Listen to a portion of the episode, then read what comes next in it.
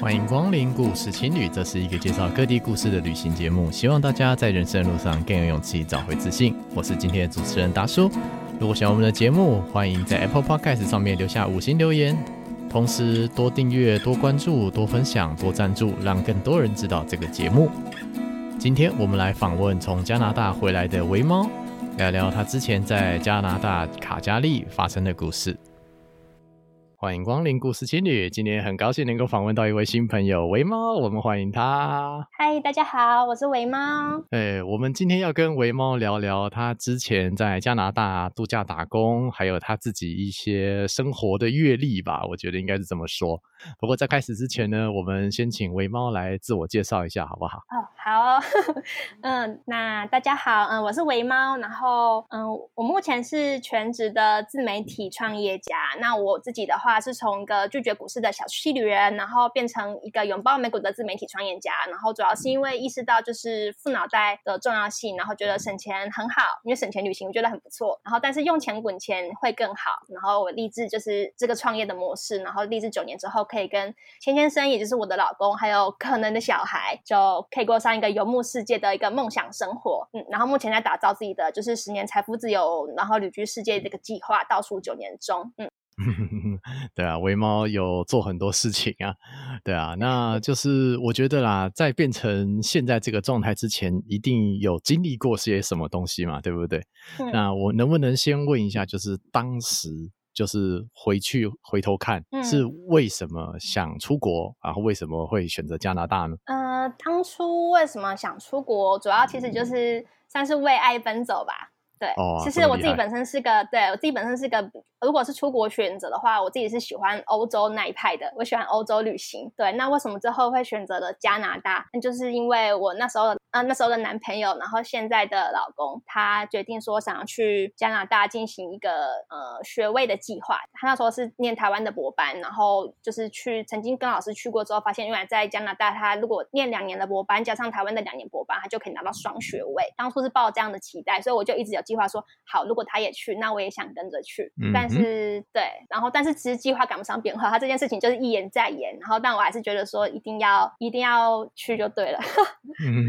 因为去之前我其实连这个地方，就是它其实是加拿大的 Calgary 卡尔加利，叫做卡加利，那这个地方其实很陌生的，我当初也完全不认识，没有去过这个地方，然后我也不知道这个地方，对。所以是当时的男朋友，然后在卡加利这个地方念书，所以就跟着跑过去。概念大概是这样，是吗？对对对，就是他打算要去念书拿学位，然后但最后变成是千博班的千里马计划，去那边一年。那我也就是打定主意，就是要过去。就其实那个时候我我出社会之后，每份工作都觉得我可能这个工作做一年之后我就要去加拿大了，或者是做两年之后我就要去加拿大，但结果一直都没去，就一直延。然后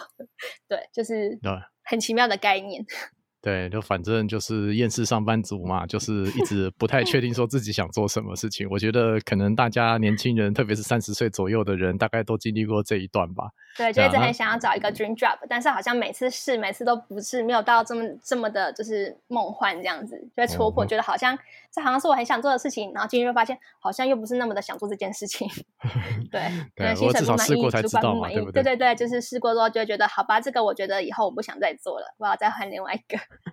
对，哦，那后来就是不管怎么说，后来就是开始要去加拿大了嘛，对不对？嗯嗯嗯。那个时候有计划说要去做什么，或者是想要达到什么目标吗？我当初本来是一开始本来以为他要去两年的时候，那时候我是想要去那边找到一个正式的工作，我是想要是因为那时候不止他他去有有可能会有机会留在那边，然后其实就会想说，因为我们会交往很久了，就是交往交往五六年以上，对，然后其实我会觉得有可能会。或许或许会一起过去，所以我其实也会想想要挑战去那边找个正职，或是有什么样的工作可以。我希望我我是希望我可以衔接就是履历的，所以可以在那边找到正式工作。但最后发现，哎，他其实后来因为赶计划赶不上变化，他也只能够就是先。就是千里马交换一年，然后那个时候就想说，那不然就是打工度假好像还不错。然后也是透过中间的一直很想工作，然后在想说有什么工作可以找，才发现说其实原来可以申请一个叫做工作签证，就是那边是 work permit，它其实很像打工度假，但它的它的那呃结果像打工度假，但实际上就是有点像是一个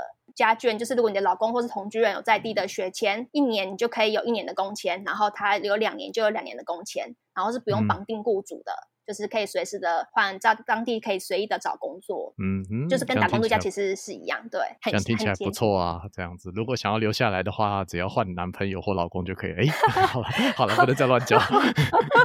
嗯，不，好像还要证明，要证明，就是必须 要提出同同居证明，对，必须是同居证明或是老公换老公可以，但是如果只是男朋友，可能就没办法。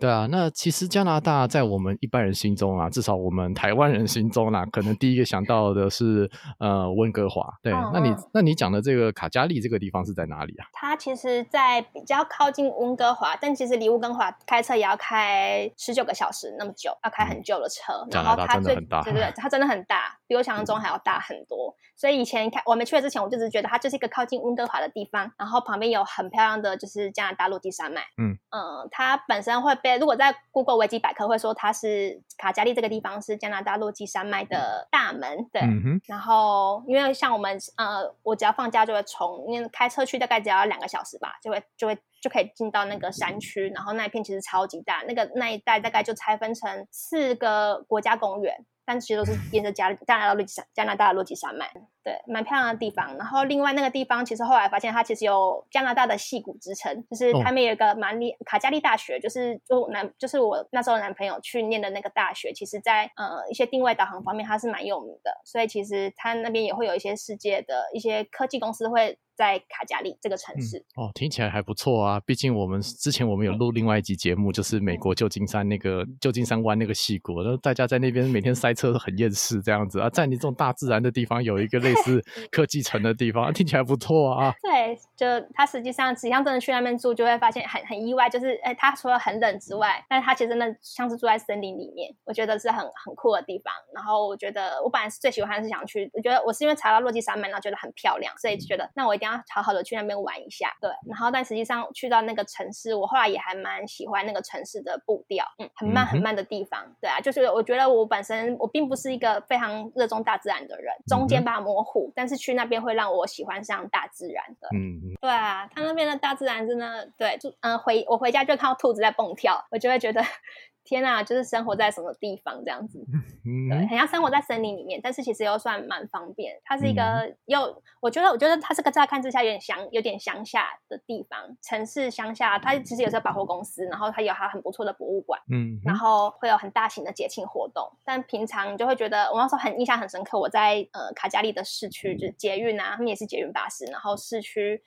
嗯，我们去了一趟动物园，然后回来，然后大概是晚上七点吧，给我就有一种就是台北凌晨两三点的感觉，才晚上七点而已，然后就觉得天啊，这个这么安静，城市都百货公司都是六点五六点就已经关门了，然后就觉得哇，感觉好像就是很国外，算是乡下嘛，就觉得非常的不大城市。但我说它不大城市，可它可能会有又会有一些太阳马戏团会来这边表演，或者是就像你说的，它有机场啊，然后有一些感觉又又很多很国际化的东西在这里，就觉得很很。神奇，嗯嗯，这样听起来不错啊。那毕竟你一个台湾的小姐嘛，就是跑去那边，就是跟当时的男朋友啊，在那边生活啊，开始也是要工作嘛，就是要找事做嘛。那刚开始的时候，你会想做哪些事情呢？然后有哪些经验呢？有哪些不同的体会呢？嗯、呃，那个时候我后来就想说，嗯，我要去打工度假。然后因为一开始我我后来那时候就发现打工度假好像还蛮有趣的，我特地买了一本就是加拿大打工度假的书。然后就是因因为其实那时候刚加拿大打工度假才刚开放。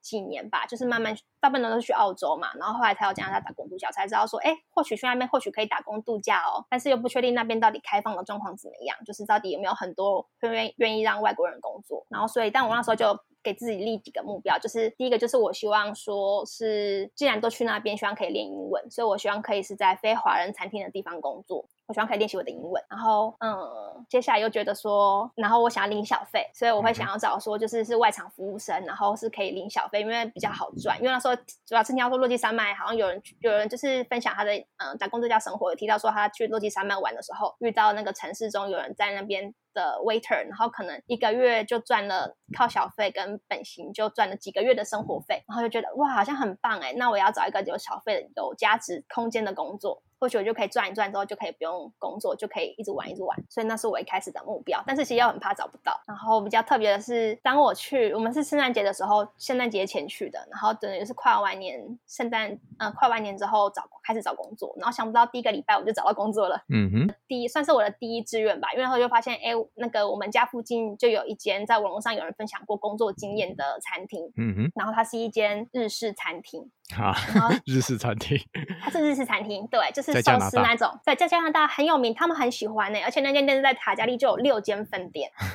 很就是很受欢迎。然后店蛮大，那一间店大概有七十几桌，它算是一个大店，所以光是服务生就有，我记得就有二十几个人。嗯哼，所以同时就是轮班的话，通通常，嗯，对，一次每一个班大概都要应该会有五到十个人吧。光是 waiter 可能就负责，对，就他就有五桌、嗯、，waiter 还要分身份，你知道，就是最低阶的打杂的。然后还有可以顾桌子、可以拿小费的，还有衍生出各种制度。然后，对啊，那至少是有制度的餐厅嘛，对不对？是有制度，就是劳健保什么，就是不会有黑工，它是有劳健保的。然后，对，啊、对，还不错。但嗯、呃，然后它很特别的是，虽然它是一个日式餐厅，就是寿司，之前它专门多半都是寿司，然后会卖一些拉面。然后，但是因为它的店长是。韩国人，所以在那间店的外场几乎全部都是韩国人，所以我当时就会有一种我在加拿大工作，然后却是在韩国职场的错觉，因为 身边都是韩文。对，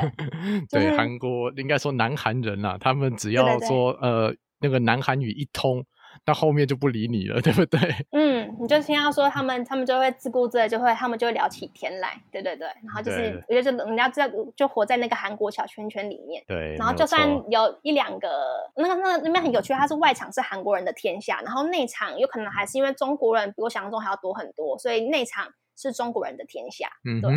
但我就就我小道消息，就是跟在那边待比较久的人，就是聊天啊，问啊。他们就说，其实这个现象也是这几年才出现的，因为那个韩国的店长其实好像也是这，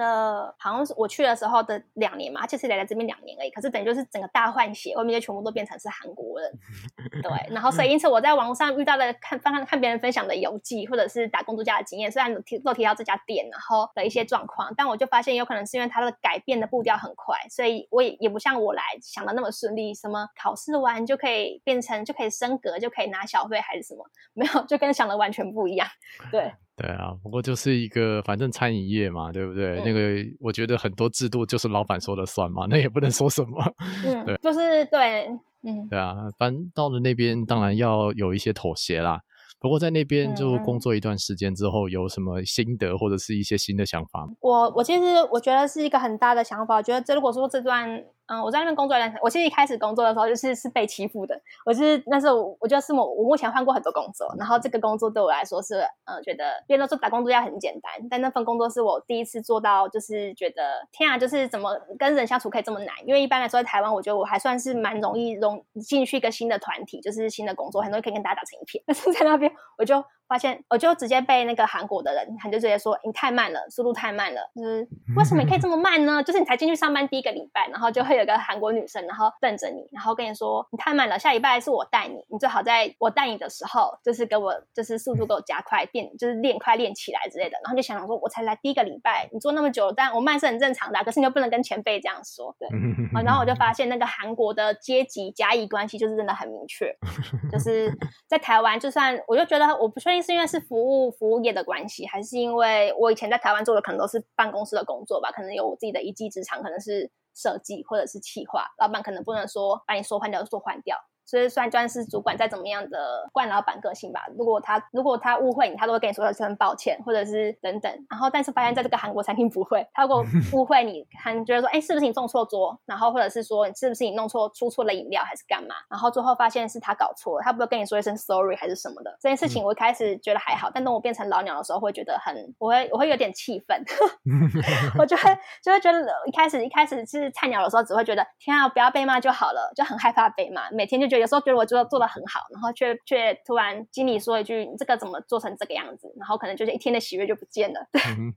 然后但是变成老鸟之后，会觉得我大部分都上手，可是还是会有一些就是被刁难的地方，我就会觉得嗯，可能就觉得很不爽吧，就会觉得为什么特别要这样刁难我，或者是怎么样？对，就是有一种我觉得天哪，就是嗯，上班韩国文化好难。对，上班 上班的状况，那时候梦到晚上会晚上半夜做梦，然后会会就是用英文，然后宣泄我的不满，就是梦到自己在跟在餐厅跟别人吵架这种感觉。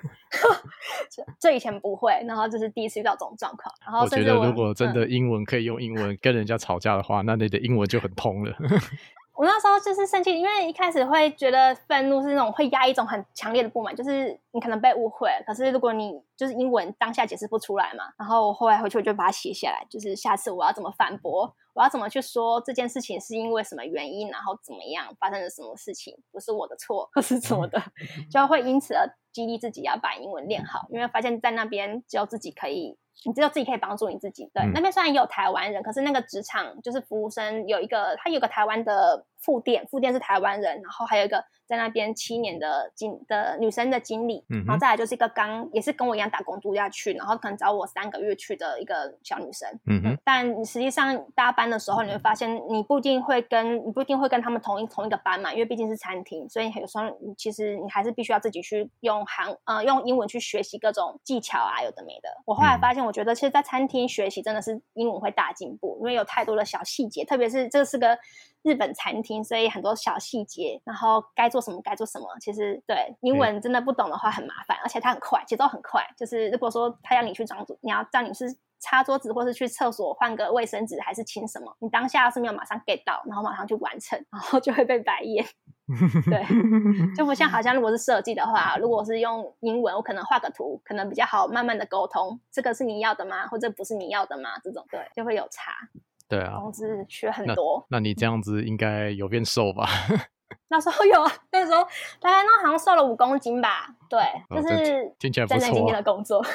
对，然后又都不能够坐下来啊，因为毕竟是服务业，然后。很快，就是必须要可能像两个人，然后就要做各种杂事，要清好桌子啊，然后排好所有的东西。然后那个酱油瓶只要是旧的，擦完之后，因为是日本餐厅哦，也不能应该说这间餐厅也蛮严苛的，你就必须把它重新装满填到跟新的一样好。你可以想象说，就去面店那个酱油罐，然后装到刚刚好那么的满，然后要弄得很很 OK。对，就有很多小细节，很多人就会说在那边是最最辛苦的工作吧。那间工作的那间工那间餐厅的流动率很大，就是有那种来做一天后来就不来的，或是来了一个礼拜，后来就走的，对，嗯，所以就导致留下来都是韩国人。然后我觉得，我其实那时候有曾经有过很失望，就是我本来只以为说至少我可以跟那个同样是来工度假来的那个女生吧，可能觉得年龄接近，然后身份也类似，或许可以成为好朋友。对，但后来发现他其实开始对我来说是最是有点打击到我的人，因为我发现他对韩国人都很讨好，然后对我都很凶，就想说。他很好，我记得他那时候好像先放完假回来，第一句话就跟我讲说：“听说你什么什么都做不好，就板着一张脸跟我讲，然后然后就觉得你为什么要在背后打探我？难道不能够直接来认识我吗？就是你可以直接来认识我等等。然后他要先去打探一下别人的评语，然后再来判断我，然后就觉得嗯，好吧。然后你就看他对你很凶，但是他都会对那个韩国的欧咪欧巴这样子，就是 嗯嗯，OK。”就会觉得有个很很大的落差。对，那你后面就是，嗯、当然好像也不止做这一家嘛，后面有没有变比较顺利一点？我后来就做做，我只做这一家，欸，但是我我我觉得我自己做的很顺，然后结果有，然后两个月吧，两个月的时候，然后副店却，嗯、呃，店长就私底下。报叫到就是叫我过来谈话，然后就跟我说，嗯，什么别人都说什么可能跟我搭班很辛苦啊，他们要做很多工作还是什么什么的，然后就按言下之意就是他是主管，他也不想这样，但如果就是没有进步的话，可能就必须要 fire 我。嗯哼，嗯，然后然后当下我就觉得还蛮 shock 的吧，可是其实也没有到太太生气或怎么样，对，就是也没有到就是很嗯可能愤怒啊，或者是觉得说天啊怎么会这样，然后我就是想说那时候跟我比较熟的经理，可能台湾的经理可能又刚好回台湾了，然后可能就。好像我是自立自强，去想说该怎么样去克服这个状况吧。然后就想说，既然他说我可能不够会帮忙，还是干嘛，就会主动去问一些比较熟的人，或者去直接我在当端当当呃当段班值完之后，我就会直接去问那个那一个时段负责的经理，问他说我哪边做不好，我有没有什么可以改进或做得更好的地方呢？因为我就觉得说，如果你对我有意见，你在背后就是 complain 我，那一步直接跟我说。对，我的那时候的态度就是这样。嗯、然后我其实有检讨过自己，我发现我当初一开始，其实我觉得英文不够好的时候，有时候就是承认自己英文不好或是搞错是一件有障碍的事情。所以我一开始的确会犯一个错误，就是别人叭叭叭讲了一串英文，然后我可能觉得。应该是什么样的意思吧？应该是叫我去做什么，我就跑去做了。那最后却发现好像不是他想要我去做的事情。对，我觉得可能开始听到英文就慌了，然后可能开始很紧张。所以在那个之后，其实我都会养成他讲什么，我就是跟我就是跟屁虫，就会 repeat 一次他讲的话，然后去确认说我没有听错意思，然后我才会去做。然后总之就是在这样的，我觉得这样的训呃这样的要求跟呃 double check everything。就是再怎么愚蠢，或是我都会重复一次，对。然后后来就再也主管就那个。韩国的店长就再也没有就是要我离开或怎么样，反而是我当初可能想要离开的时候，或是准备说我要回台湾的时候，只好被挽留啊，就是说你要不要再待久一点啊？你想待多久可以待多久，就是尽量待得久，因为他可能找人就是不方便还是干嘛？对，就我觉得好，可能渐渐的被肯定了吧？对。然后其实实际上，呃，过程中我还是有交到蛮多不错的朋友，虽然说一开始就是好像好像好像被欺负或是压力很大，但其实中间我觉得可能是我的工作态度吧。其实其实那边会有一些人就是还蛮很 nice，就是说很喜欢跟我搭班啊，或者是看我每次都是工作压力很大，可是我是唯一一个还会带着笑脸，就是带着笑脸，然后服务客人或是跟同事聊天的人之类的。对，嗯，对，嗯，对啊，我觉得餐饮业就是带着笑容上班，这是一件很重要的事情。这样子一脸臭脸的服务员，谁想理你啊？对不对？对，所以他们对，我我就觉得下意识会觉得要带着带着笑脸吧，但其实现场很多人真的是忙到就是笑不出来，或者是我刚刚提到就是那个小女生，她真的是板着脸，我就觉得有时候就觉得你上班好像很不快乐，你为什么要来这里？嗯。哦，我发 现很惊讶的事情就是我来到这个地方，我以为来到这边工作的人应该都是想要去加拿大落基山脉，嗯哼，喜欢山的人，然后跑来这边工作或是定居。但是我后来发现当地，我我就跟当地的人聊天，或者是跟我的同事们聊天，我发现很多人只是因为这边的工时，因为他们这边曾经是可以挖出石油的地方，算是一个石油区地方，所以它的税比较低，然后时薪比较高，所以很多人是因为生活状况而来的，他们不见得真的喜欢滑雪啊、爬山啊这类型的户外活动，嗯。嗯然后反而我去，对，反而我去，然后我很热衷于这些，就可能是同样是为，嗯、呃，同样是服务生或同事，说，哎，你有去过吗？他们可能就是去过一次、两次，就不想再去落基山脉了。然后，但是我只要一放假，我就会，我就会跑去，对。就是可能是我老公开车，或者是我自己，我就研究公车要怎么搭，或是怎样，就自己跑去。对，嗯，这样也不错啊。嗯、那我们就顺便来聊聊好了。当前面你有讲到说，就是、嗯、呃，这个卡加利这城市有一些节特殊的节庆，那能不能请你介绍一些特殊的活动或者是节庆呢？嗯，可以啊。嗯，我觉得这边很特别的，就是它有个牛仔节，它叫做 Stampede。什么意思？Stampede 就是有点是奔跑、奔逃的那个意思。英文的话，Stampede，S T A M S T A M P E D E，Stampede。然后中文的话，你通常你找打牛仔节就会出现这个活动了。就是这是一周，然后这个很大的盛会，嗯，每个人都会在这个这一周会戴上牛仔帽。嗯哼。然后它这个活动，你可以想象它是一个很大型的游乐园，然后结合一个呃各种你想到的刺激的游乐设施，都会在那个园区里面都会都会出现。然后，但它有精彩的演唱会，然后也有歌舞表演，有一些牛仔竞技秀啊，狗狗小马秀，然后农业博览会，还有印第安安的文化。然后每晚闭幕的时候都会有闭幕烟火，然后开幕的时候还会有一个围绕卡加利市区将近一个小时的游行，甚至台湾的建中也有去表演。至少我去了那一年，嗯、就是台湾建中也有飞来这边，然后加入这个游行的行列。它是一个很大的活动，哦、就是可能世界各地的人会来，然后或者是加拿大会有蛮多蛮多人会。从其他地方然后来参与这个活动，嗯，就是我觉得这边感觉很乡村，但是在这个活动开始的时候，你会觉得整个街都很热闹，对，嗯、这样听起来蛮特别的啊，嗯嗯嗯，对啊，它是一个对，然后就连路上所有人都会戴上牛仔帽，小朋友也会，然后会有免费的松饼可以去享用，然后当那一周我们的餐厅也会要求大家把所有的制服都换成是牛仔的打扮，反正都是黑色制服，然后就变成是打领巾啊，然后嗯、呃、穿格子衬衫跟牛仔裤或是牛仔裙。就融入这个活动，对对对，对，一个城市里面很重要的一个活动，这样子。对，是反正我觉得它是卡加利最大最大的活动，就是整个城市共享盛举，就同时会有一些优惠啊。都会出现这样子。对，嗯嗯。哎、欸，这边突然好奇问个问题哈，在卡加利这里哈，这边。嗯，我们一般知道温哥华那边的华人有点多到，就是走在路上你也不想打招呼了。我觉得路上可能有十五趴甚至三十趴是华人这样子，那就是应该说亚洲人啊，应该这样子讲。嗯，那在卡加利那个地方，就是那边的人种很多元吗？还是说其实比较单一？很多哎、欸，比我想象中还要多。嗯，就是应该呃，我我当初我以为可能是白人为主，然后华人可能一点点，因为我当初的想象大概是这样。可是实际上我发现。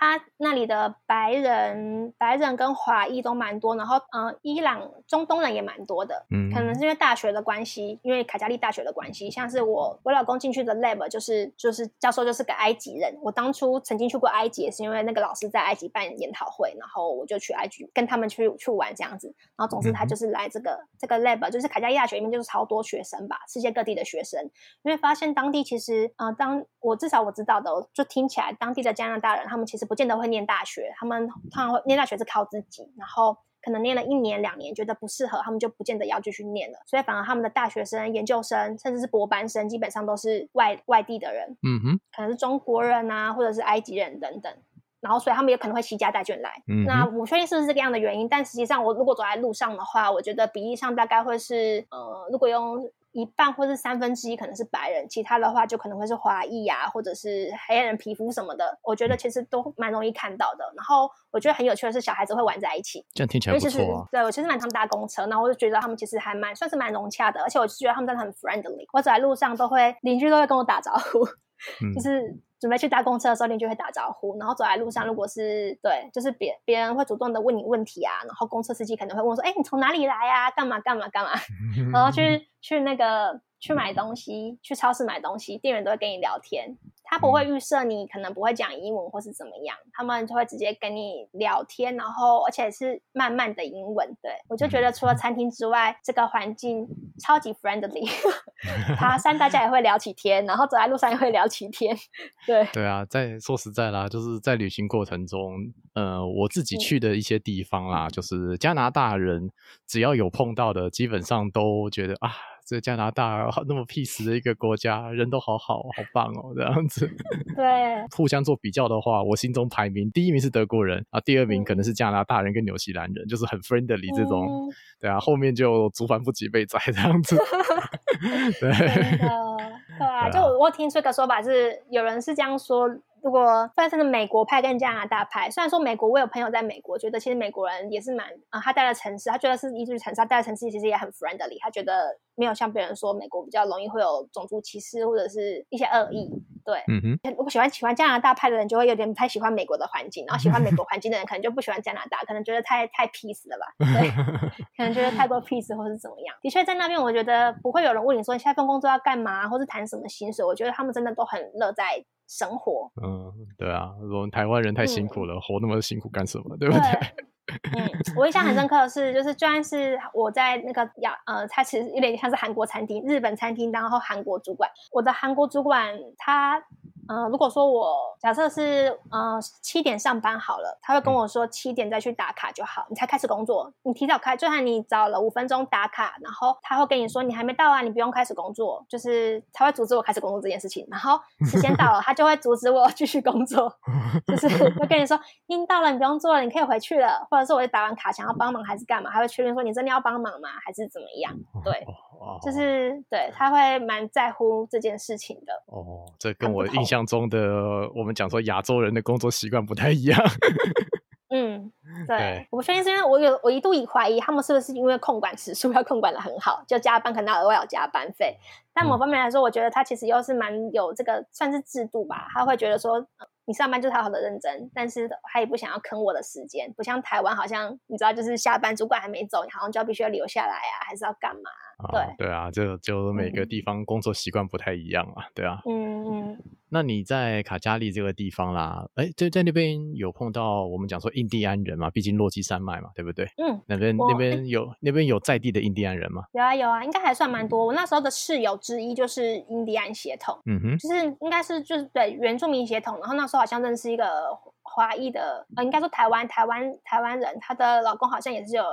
原住民的血统。对，嗯，嗯，他们在那边会有特殊的补助，领特殊的补助，那那种鹰钩鼻，然后皮肤比较红一点，是不是这种感觉？哎、欸。好像不是，应该他们他们不算是，我不确定算不算是印第安，但是他们我确定他们是当地加拿大的原住民.跟一般想象的那一种印第安人羽毛然后红皮肤不太一样。像我去他们当地有他们的原他们的原住民的那个文化馆，他其实就会说，像加拿大可能分布了哪怎么样的原住民，有分哪些种族，然后他们的生活习惯如何。嗯、然后让我印象很深刻的是，就是在那个博物馆，他就明显的有提到说，呃，英国人或是美。外来的人如何去迫害原住民的状况，包含说开始可能原住民很是很亲切的，就是说他们需要什么就给他们什么，然后当然可能算是一个说，哎，我借你，然后之后会再给你还。那他们但他们就觉得说，你给我就是给我了，或者是说一些拐骗啊，他们从来没有喝过酒，然后却提供酒给他们，导致他们可能文化上会有一些状况的扭曲，或是强迫，就是他们呃叫做。像类似七十年集中营或是教改吧，一个学校、嗯、原住民的小孩全部都送来这边学上课，然后集中式的管理，然后给教给他们西方的一些思想跟文化，然后他们会去摒弃、嗯、摒弃他们自己本身的文化，会觉得本身的文化是落后的，是不好的。他明显，他大概那一个博物馆的某一某个楼层全部都在讲这件事情，他讲得很清楚。嗯、然后那件事情让我觉得很震撼，因为我觉得虽然。多少会知道这种事，呃，这些细节不意外，但我觉得最意外的是，他们竟然愿意这么开诚布公的把这些东西写下来，就是有点像是转型正义吧。台湾其实提到一些转型正义，有可能因为历史通常是成功的人写的嘛，对不对？历史就是成功的人有话语权，他会写对他有利的事情。对，那在那个有有可能对，有可能是因为或许有些印第安人或者是原住民也得到了一些不错的位置或教育，他们决定推动这个波的改革或是怎么样。总之就是在博物馆，我觉得这件。事情让我很震惊，因为回来台湾，我觉得台湾有些模糊的黑色的历史是都没有公开的，对啊。嗯、但我觉得他们可以做到把这样子，好像对于政府或是大多数人来说是比较黑暗的一面，去把它呈现出来，我觉得蛮厉害的。嗯，那最近我们录节目的时间是二零二一年的八月十号。那最近就是新闻上面有报道一些，就是加拿大发生发现了一批就是小孩子的遗骸，就是原住民的遗骸。那这件事情其实闹得蛮大的，嗯、就是。在就是加拿大原住民，然后受到种族灭绝这件事情又被挖出来讨论。那大家有机会的话可以看一下新闻，这样子。好，好，然后呢，我们没关系，我们再拉回来这样子。那我们现在来聊一下，就是说，毕竟在加加拿大嘛，对不对？这么大一片国家，在那边旅行。应该是蛮愉快的嘛，对不对？那你有飞去哪些其他的地方吗？我印象中好像加拿大很有名的黄刀镇在那个地方嘛，在那附近嘛，对，对不对？算是，就是往北飞一阵子，就是很有名的极光，就大家大家会喜欢去黄刀镇看极光，但我们没有去。啊、对，我发现，发现应该是因为那个很贵吧，机票比我想中还要贵很多。我还发现加拿大很大，然后本来觉得说好像就是应该要趁机去各个地方玩，然后但我发现其实光是加拿大的国内机票，你就可以飞到国外去玩了。对，所以反正对，反正我是跑温哥华，然后跑到美国，跑去拉斯维加斯，然后我跑去了 德国跟巴黎，对，嗯、就很奇妙。然后反正我没有没有去黄岛镇，是因为我实际上听朋友听朋友说，就朋友就会说，实际上因为黄刀镇如果说要跟北欧的极光相比的话啦，黄刀镇的缺点就是它可能比较，如果你没看到极光，运气不好的话，其实什么都没有，它没有什么。对，没有太多的东西是可以可以看的。然后我有朋友说，他可能去了七天，只看到了很微弱的极光，就是有些是是人眼无法辨识出来的。你可能整个感觉到好像绿绿的，但是其实根本就看不到你心目中的大爆发。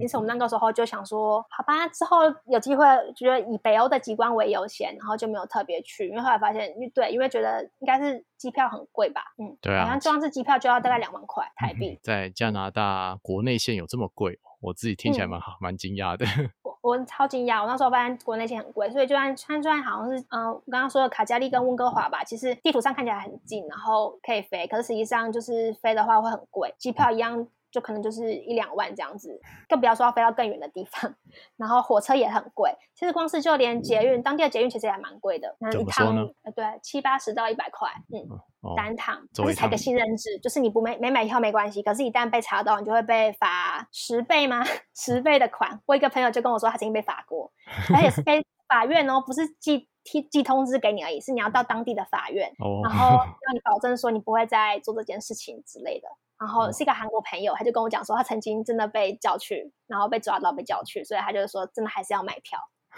没有任何的月台或是干嘛，就是自己自动自发要去买票，上面会有印时间，然后如果查票人就会让你出示这个票证。嗯，对啊。当我们对、嗯、我们当下，我们当时其实有个算是，如果有人要去的话，就是一个小小小撇步吧，就是我们刚好是我们刚好是十一二月的时候去，然后隔年报税的时候，如果有记得报税的话，其实以去年的一整年在加拿大的时候就会是低，就会低是低收入户，然后就可以买低收入户的月票，月票只要五加币。就几乎等于是用低收入的方式买五加 P，就等就等于是一张票的价格，所以就超级划算。这为我们省了蛮多钱。哦、其实对说要省钱这件事情，我发现其实国外生活来加拿大这件事情让我发现，在国外生活其实不见得比台湾贵。好，其实，在加拿大，我觉得让我很意外的是，就是我发现其实在国外生活不见得比台湾贵。我们在加拿大大概一个月两个人，然后该只花了一千加币，大概是台币的两万多块，两、嗯、万二、两万二、两万三，哦、所以就发现。对，包括房租，嗯哼，而且我觉得我们算是住的还不错。虽然我们是算是租分租套房，跟房东一起住，可是其实那个环境啊、空间啊，然后餐具什么，其实都很房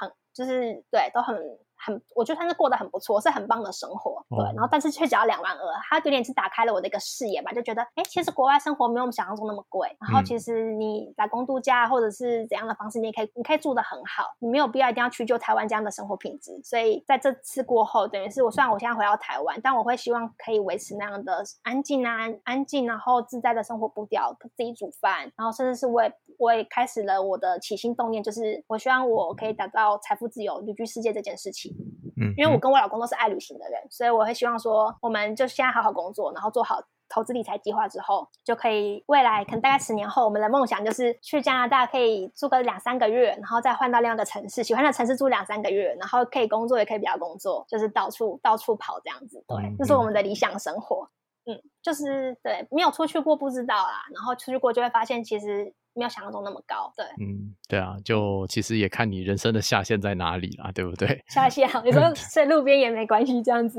哦，那个我自己在旅行过程中去过一些我们讲说文、嗯、科技文明比较低的国家，去了之后真的会觉得，嗯，嗯，人生的下限下修了，确实不用花什么钱。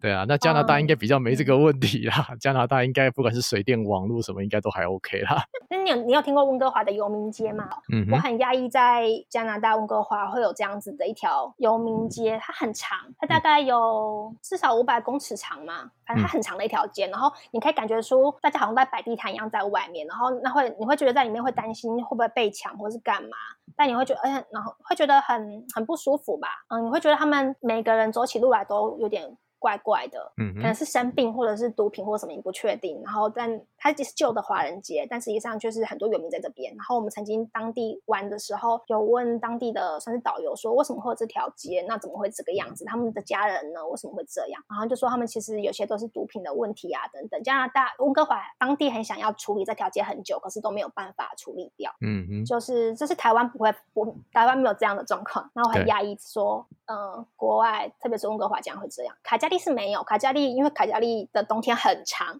嗯、不可能真的会死人的，所以不会有人就是在外面睡。那温哥华，温哥华比较不一样，是我就我知道温哥华的市区本身是不下雪的。嗯哼，对，温哥华在那边天气超像台湾。卡加利其实就是一个内地型的地方，然后它的树种跟环境全部都跟台湾很不一样。然后它的冬天很长，九、嗯、月就开始下雪，会一直下到隔年的呃三月、二三月的，呃甚至四五月都可能会突然来一场大雪。嗯哼。所以它的冬天是非常长，呃，甚至会负三十度，就跟刚刚提到的那个黄刀镇一样。嗯，卡加利的负三十度是正常的，体感温度可能会来到负四十。然后我是个很怕冷的人，我没有想过我可以在那个环境生活下来，但我真的做到了，就是很特别。对，所以对我来说，嗯、那时候我们那时候在卡加利待了半年，然后去了一趟温哥华旅行，我们都好想念台湾哦，就是当下会觉得 好像台湾，就是那个步调步调跟台湾很像，然后走节奏很像台南，包含树种，我们那时候开在。温哥华的海天公路上面，然后去惠斯勒，然后那条公路我觉得我印象很深刻，把英文的路牌折起来，就像台湾的，嗯、呃，可能就是花东公路吧，花东的那个公路上超级像，嗯、就是那个海，然后那个高速公路跟那个树种，就是圆圆的树，嗯、呃，温哥华比较多圆圆的树，像台湾一样，但是如果是卡加利的树，就会你就觉得它是尖尖的，它的山也是尖尖的，因为它上面长不出那么，因为是因为地势很高吧，所以它其实就是落基山脉的山都是尖的，都是雪。白雪，夏天也是白雪都在上面，它不像亚洲，不像我们台湾，可能主要是阔叶型的植物它，们都是针叶型的植物，嗯，都是针叶型。然后、嗯、哦，还有枫叶，大家不觉得加拿大都是枫叶吗？嗯哼，卡加利没有枫树，长、啊、不出来啊，就是它太冷了。温哥华有。可能不知道，可能因为太冷还是怎样，所以实际上在温在卡加利，我在卡加利一个城市，我本来很期待，就是秋天来了会看到很多的枫叶，没有卡加利，卡加利是没有枫叶的。想要看枫红的样子，就温哥华啊，所以可能温哥华或多伦多吧，或魁北克。多伦多跟魁北克我还没有正式的去过，就转机过而已。嗯哼，我当初就曾经想要两边都跑，但后来因为机票实在太贵了，就决定玩东岸，然后再去玩西岸，这种可能会比较比较理想一点。那在卡加利有滑雪场，对不对？很很听，据说他们有办过冬奥这样子，冬季奥运嘛，对不对？嗯嗯，卡加利因为落基山脉的关系，它旁边就光是一个呃落基山脉的班夫最有名的就是班夫小镇，班夫、嗯，然后光是。环环绕的班夫就有三个滑雪场，嗯哼，很惊人。就是我我去滑过一次，然后那个一个滑雪场就超多县道吧。据我我没有去过日本滑雪，但是据我日本滑雪的朋友说，就是那个县道数跟宽宽广数其实就是差蛮多的。嗯嗯。然后如果如果你去，然后呃五六点雪场关门之后你下不来，他们会有回收车，我把你给捡。帮你捡回来。对，然后我我是听我朋友说，我朋友说他爸爸就曾经被捡过。他捡他怎么捡你？他不是让你坐在车上，他是把你整个捆起来，就是有点像是。货物打包一样，缠绕起来，两只手环抱，然后缠绕起来，然后把你固定在像是雪橇架上面，嗯哼，把你运下去。你觉得在后面啊，就会很丢脸。可是的确，如果你有时候不小心，因为滑雪是要坐缆车上去嘛，如果你不小心坐到了太难的雪道，他们会分等级，什么绿色的、蓝色、黑黑黑道的那个雪道路不同。如果你不小心坐错等级，你的确可能会很难下来，然后就会被别人摘下来。嗯嗯，了解。选错的话，可能会受伤啊，或者是会摔摔断骨头，都是有可能的。好，这边提醒大家一下，我有一个同学，他去日本滑雪。嗯、我觉得去日本滑雪能发生什么事情？没有想到他们完全不会滑雪，然后租了雪具，然后就直接上山了，就没有请教练。我觉得这是真的，真的非常危险的事情，不要做这种事情，真的，真的，真的，我觉得那个真的会头摔，头摔下去人就再见了。拜托不要做这种事情，真的。我当初觉得，我本来觉得滑雪很简单，因为我甚至我我自己本身是，我曾我曾经是排球队长，就是性女排的队长，然后我自己觉得运动，我自己的运动细胞还不错，然后也溜冰也还可以，然后我老公也是打篮球的，所以我本来觉得说或许没有那么难吧，应该很快就会上手。然后想不到我就是第一次的滑雪经验，滑到哭出来。我就觉得，因为台湾比较平，或者这些运动都是平面运动，然后滑雪是一个加速度的运动，对，就觉得特别是初级初学者在练的时候，你就想象说你溜冰好，台湾大家会玩溜冰嘛，对不对？就是直排轮。那但大多在平地溜，比较少人会在斜坡上面溜冰。那所谓的滑雪就想象成是个斜坡运动，启动很简单，因为你就是滑下来，但到底如何刹车就是很大的学问。然后当初。我们甚至还没上缆车，我们只是在那个坡，那个算是算传送带的小坡，然后做练习。然后我们还甚至我们也有找教练哦，就是我们是有，因为我们我其实有先做功课，知道滑雪其实弄不好会摔断手之类的，所以我很慎重，嗯、还是有去上一些团课、团体课，然后想说至少先学会怎么刹车吧。嗯哼。然后有学了，然后一开始是挑战单板 snowball，嗯哼，就是两只脚绑在绑在一块板子上，比较像滑板的那个那种方式。因为滑雪有分两种，一个是双板嘛，比较像是呃 ski，然后还。还有一种是单板，然后开始我们就想说先挑战单板，嗯、因为我有个朋友他很常去日本滑单板，我就觉得哎、欸，他好像很这样，好像很帅啊，然后可以问他，对，啊、对对对，我就先学了单板，然后 后来发现，但是我们的设备很不足，我们既没有那个什么防摔垫，就是我后来发现要防摔垫，对对对，嗯、呃，防摔垫，然后一些防护措施，我们完全都没有，我们就在安全帽，然后跟穿着厚外套，然后我就去挑战了，然后实际上就是只能够都一直用屁股刹车，就是摔倒。冲下来，你不会刹车，你就只好跌倒，然后冲下来，不会他就找跌倒，然后你就看旁边。我当下，我那时候就是我们当下学有教练的时候，觉得还好，好像很顺。然后我就跟我老公挑了一个天气晴朗的好天气，然后想说，嗯，我们今天就去买了雪票进场，然后一直练习，应该就会了吧，就很有信心。然后结果摔了好几次之后，我突然就哭出来了，我真的是当下就哭出来，因为我觉得每次摔呢，可能是很痛吧，然后一直累积这个痛，因为你真的想说是重力加速度，像在骑脚踏车，然后这样子，对对对，落下去，然后倒。然后溜下去，然后倒，对，然后就看旁边的小朋友，他们其实我觉得，虽然台湾人去那边不滑雪，可是他们当地很多小朋友，外国白人小朋友，他们都是幼稚园就被抓着，然后在那玩滑雪运动，所以你可以看到幼幼班、幼稚园小朋友在那画的比你还要顺，你知道吗？我觉得是内心身体上的痛加上内心的挫败感，然后我没想到我当下就哭了。我后来我当时觉得真的很丢脸。然后那时候我老公就看了就我哭了，他就觉得很舍不得，他就跟我说：“走啦，不要滑了，我们去吃好吃的。”对。但我其实我我自己是不会，我自己很心疼那个雪票，因为雪票其实很贵，雪票其实进去一天大概就要一百一百加币哦，嗯、所以大概嗯一百加嘛，反正就还蛮贵，将近可能要几百块或是块钱，包含租雪具那些东西。嗯。然后我们早我们本来想说要滑一整天，要练会这个运动，结果可能滑了一个小时吧，我就哭了。然后我老公就带我就说：“我们不要滑，我们我们回家。”我们还是很辛苦的在卡加利大学租了比较便宜的雪具，然后搭着公车，然后跑到那个市区的雪场，然后买了票进去要练练滑雪这件事情。然后结果一个小时之后就又搭着公车，可能搭了三三十分钟到一个小时，又回到市区，就 超挫折的，然后觉得很丢脸。然后想不到，没关系，就只是跟这个，只是你跟滑雪没缘分而已，对不对？没有，可是我我后来有学起来，我半年之后在室友另外一个室友的的怂恿之下，因为他喜他他很喜欢滑雪，然后想找人一起滑，然后他就怂恿我，我被他我们被他怂恿之后，我们决定再重新再学一次，这次我们就放弃了单板，改成滑双板，嗯哼，就两两根的那种，嗯哼，然后就觉得天啊，我觉得这两个东西，我本来以为是一样的运动，实际上完全不一样，他们的不管是刹车的方式不同。然后实力不同，都不就是都不一样，所以我觉得他们只能就像是嗯，你可以想象是再加上排球或是篮，同样是平面运动，排球跟篮球或者是溜冰跟逻辑都不一样。对不对，逻辑完全不一样，你该怎么刹车就很差很多。然后，总之我们觉得这个这个东西，因为我曾经会溜冰的话，滑 ski 会比较好上手，至少会刹车，嗯、就是一个披，他们叫披萨，一个交叉，这样就它就可以慢慢的停住了，增加摩擦力就会停住。然后这次我们就有成功的市区市区练习完之后，然后就上到进到 Banff 的大雪场，然后上那个很长的缆车，然后朋友就带我们去挑战中间的道路，嗯、该怎么去滑，然后怎么去判断你要怎么样才能够顺顺的。S turn，然后下来，嗯，跟下车，然后那个雪况其实差很多。我发现我们当初为什么会滑得那么痛，然后很失败，原因是因为我们以为是艳阳高照的好天气，比较不冷，然后跑去滑雪。实际上是，如果你想要好的雪况好的话，你必须要在刚下完雪之后去练习滑雪，它会是松软的雪，嗯。叠起来不会那么痛，这样。对了，比较不会那么痛，真的差很多。我们就算在雪场内大摔，然后翻滚，根本真的是很轻松。嗯、但我们那时候选选错了天气，觉得是没下雪的大太阳的日子，其实那个都不是雪，那个都是斯乐冰。对，没 错，已经是冰了。所以真的摔起来就会特别特别的痛，这是学到了一个小教训，就分享给大家。好，值得挑战啦，很好玩。我觉得就是有人带会比较有乐趣啦，不要像我，我去冲浪，我都是被浪冲的那一个，我都没冲浪过，我都没浪冲成过。要找找认识的人。总会站上浪板浪板的，对对对对，也不要找也不要找那种小女生，她只是来拍，她只是来拍完美照的，那种拍拍完美照对冲浪一点帮助都没有，真的 可以想象哎、欸，好，这样太靠北了。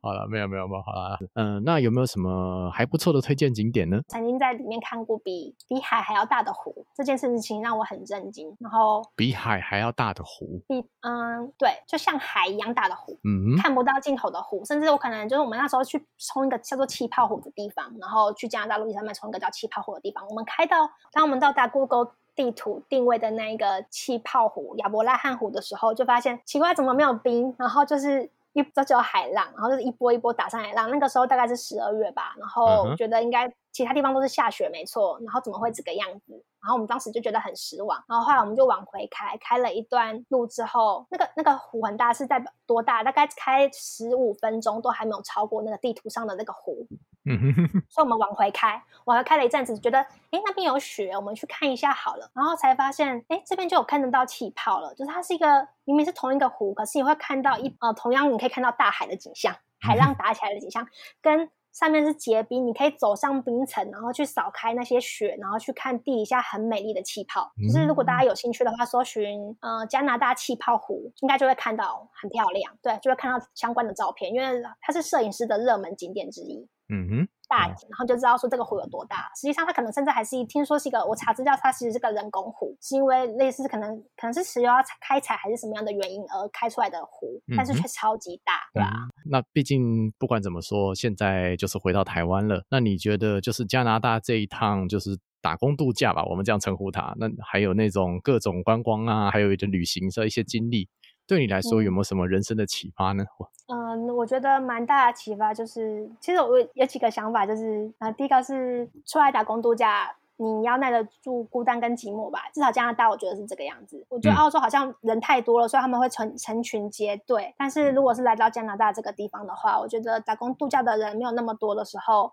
嗯，我觉得好，嗯，真心的朋友不见得很难找，所以你必须可以耐得住寂寞。或者是如果你的另一半来这边的话，你就要要么就跟来，要么就要想说可能会外遇或是劈腿吧。我其实也是有看过，你知道餐厅的同事各自有男朋友，本来都在跟男朋友试训，你知道吗？然后之后就走在一起了，这样。嗯哼，就是哦，出国远距离不容易，远距离不容易。嗯，比较难过。我之前曾经这样，就是遇过远距离失败，所以我这也是为什么我坚持这次来。我这是我男朋友出国那时候就一定要跟过来的原因，因为我知道远距离不容易，对，再怎么好，好像还是会失败。嗯，有时候不是你们的问题怎么样，可能就是那个人无法耐住寂寞，需要有人陪。嗯哼，所以我当下也看到这样的状况，然后我觉得，因为毕竟如果找工度假，然后嗯，华人没有那么多，其实你很难，你就想象说，就算在台湾，在同一个职场有这么多的华人，然后。这么多语言没有问题的人，可能了不起能够找到一个知心朋友就很不错了。那何况样本数一旦变少，嗯、你可能这个餐厅的环境就只有。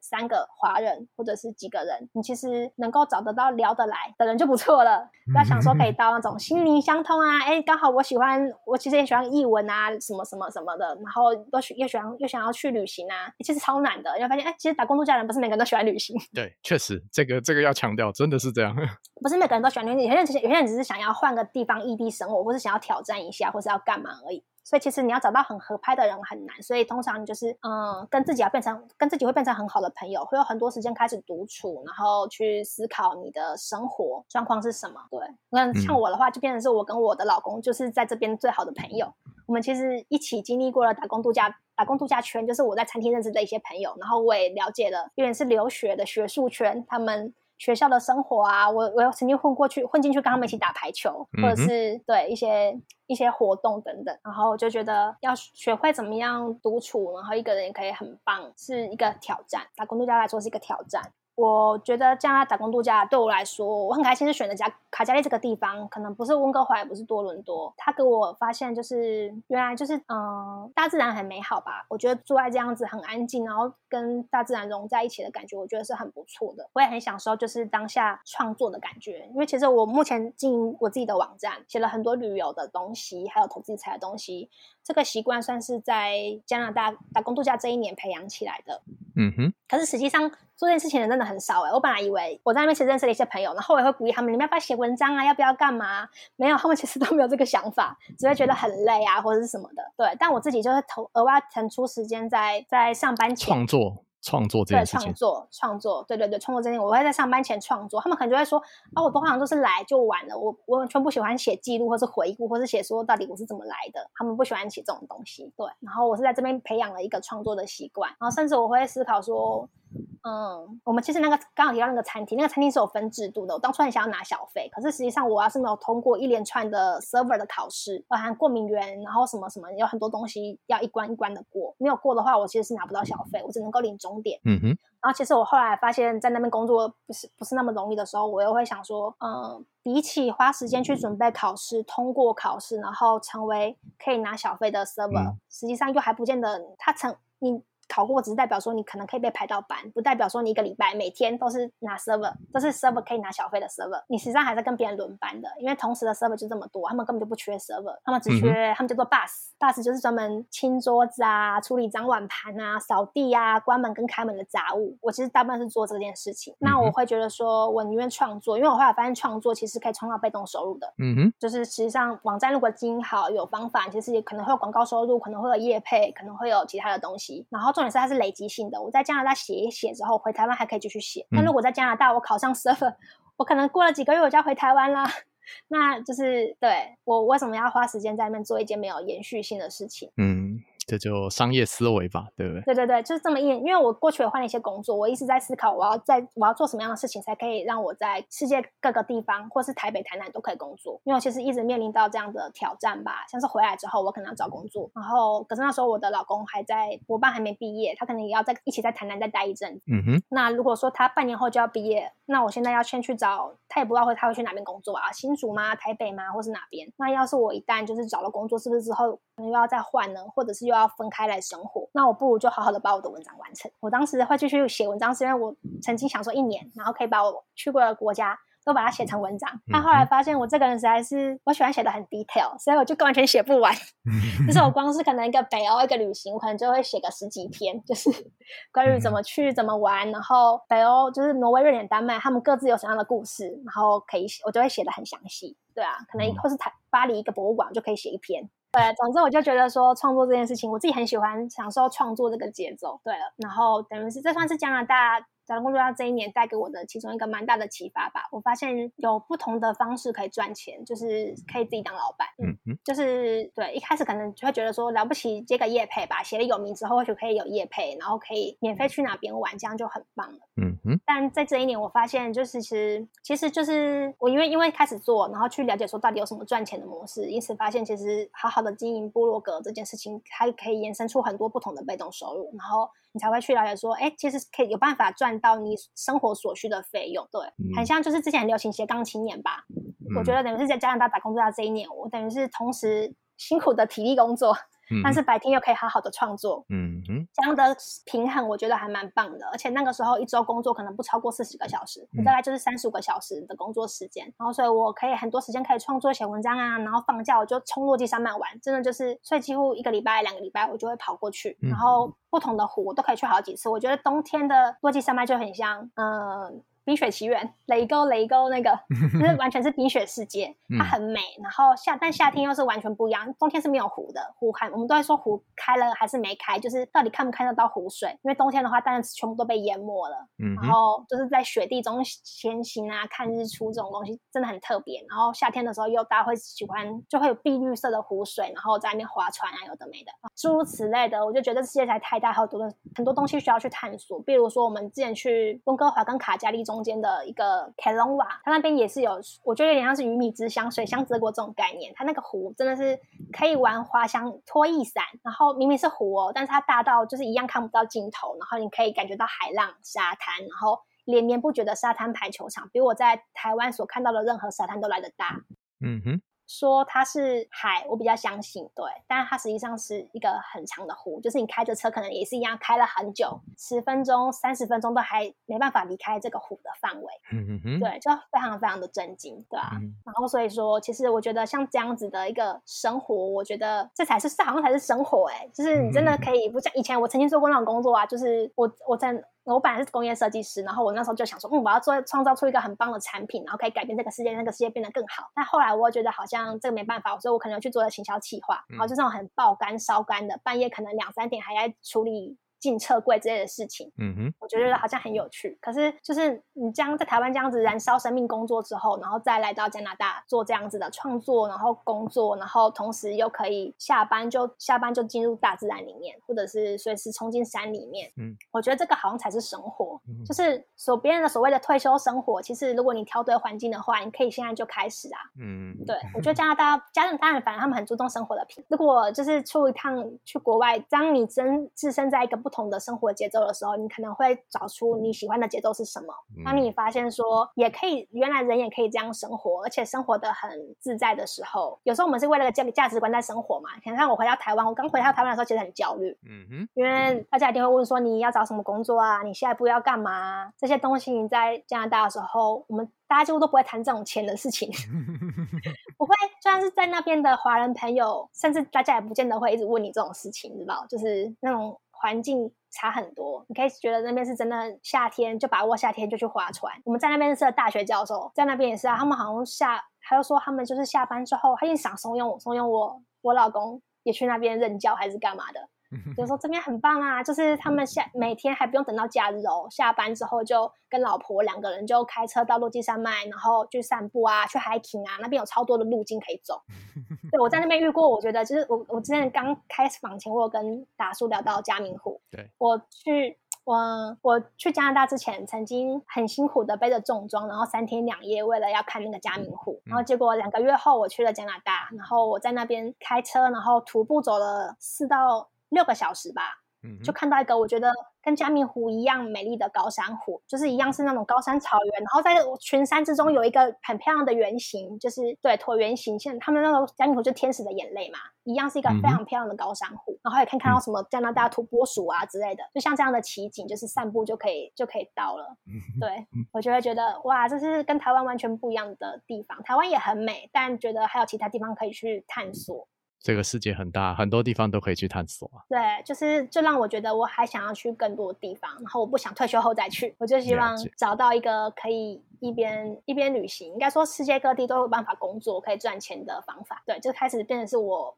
回来之后，这一年启发了我这样的灵感跟想法。然后我老公也算是也很支持我啦，就他一样是正职上班。嗯、然后因为我有这个计划，我就去想怎么样可以达到，然后努力的去累积，不管是文章书啊，还是跟一些相关的朋友合作，了解到一些赚钱网络赚钱的方式，这样子。嗯嗯，好的。那如果说我们对于就是呃，不管是旅行啊，或者是一些商业的话题有兴趣的话，我们怎么样可以找到维猫呢？呃，可以搜寻白日猫咖啡馆。就可以看到我的网站，然后上面会介绍，就是像我刚刚提到一些旅行的攻略，我也会分享，然后也会分享到一些小资的投资理财，如何赚取被动收入这块，我也是一边研究，然后一边分享。嗯，嗯，然后另外还有一些女生的自我成长，这是大家可以去搜寻的，或者是在 FB 的社团，我有一个叫做“一辈子嗯理财吧，一辈子旅行攻略笔记”。嗯，这个社团就是，其实除了我之外，也是有蛮多人就是参加入，大概目前大概一千一千六，快要一千七了，蛮多人会在这边，然后也会有一些人会固定会分享他们的